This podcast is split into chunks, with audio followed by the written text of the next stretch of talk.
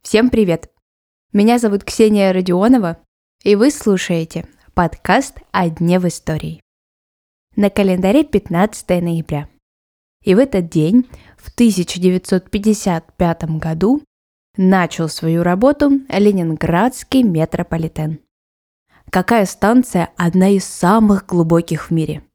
Где найти Сталина? И что можно встретить только в петербургском метро?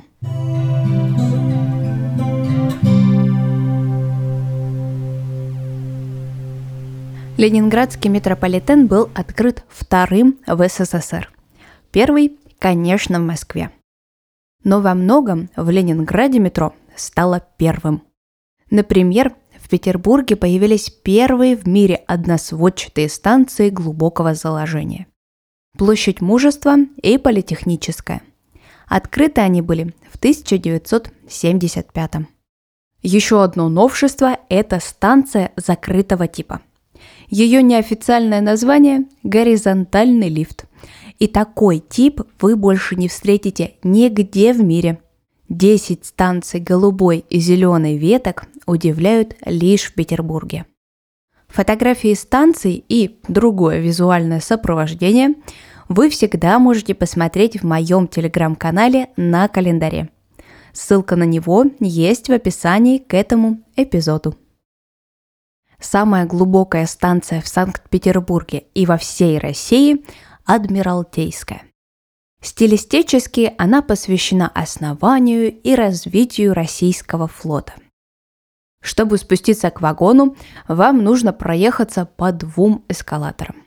Станцию открыли в 2011, но планировали это сделать в 1997. Все эти годы Адмиралтейская была просто станцией-призраком. Не выйти, не зайти. Эта петербургская станция занимает третье место в мире по глубине. А вот первая находится в Киеве. Называется Арсенальная. При открытии метрополитена 68 лет назад в центре конечной станции была площадь Восстания.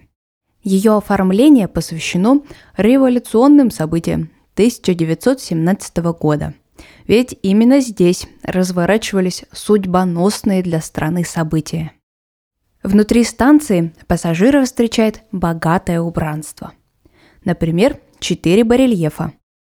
Владимир Ильич Ленин у шалаша в разливе, выстрел Авроры, выступление Ленина на площади перед финляндским вокзалом и выступление Владимира Ильича Ленина в Таврическом дворце – если присмотреться к последнему, то можно разглядеть лицо еще одного небезызвестного политического деятеля.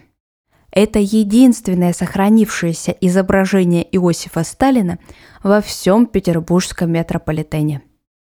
Строительство метро пришлось на послевоенные годы. И, конечно, очень много где планировалось увековечить лицо вождя.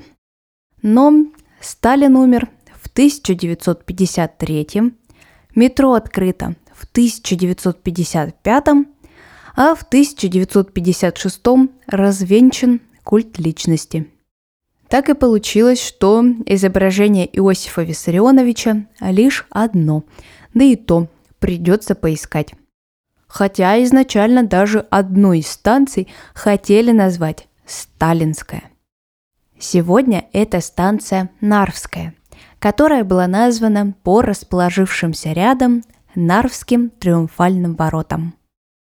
В Петербурге находится станция, которую по некоторым рейтингам даже называют самой красивой в мире – Автово. Именно сюда прибыл самый первый поезд ленинградского метрополитена в 1955 Если площадь восстания была конечной в центре, то Автова была конечной с другой стороны. Еще Автова – это самая неглубокая станция первой очереди.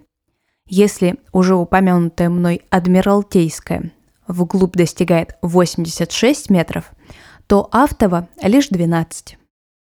Ожидая свой поезд, вы можете увидеть ансамбль из 46 колонн, 30 из которых мраморные, а 16 из специального стекла.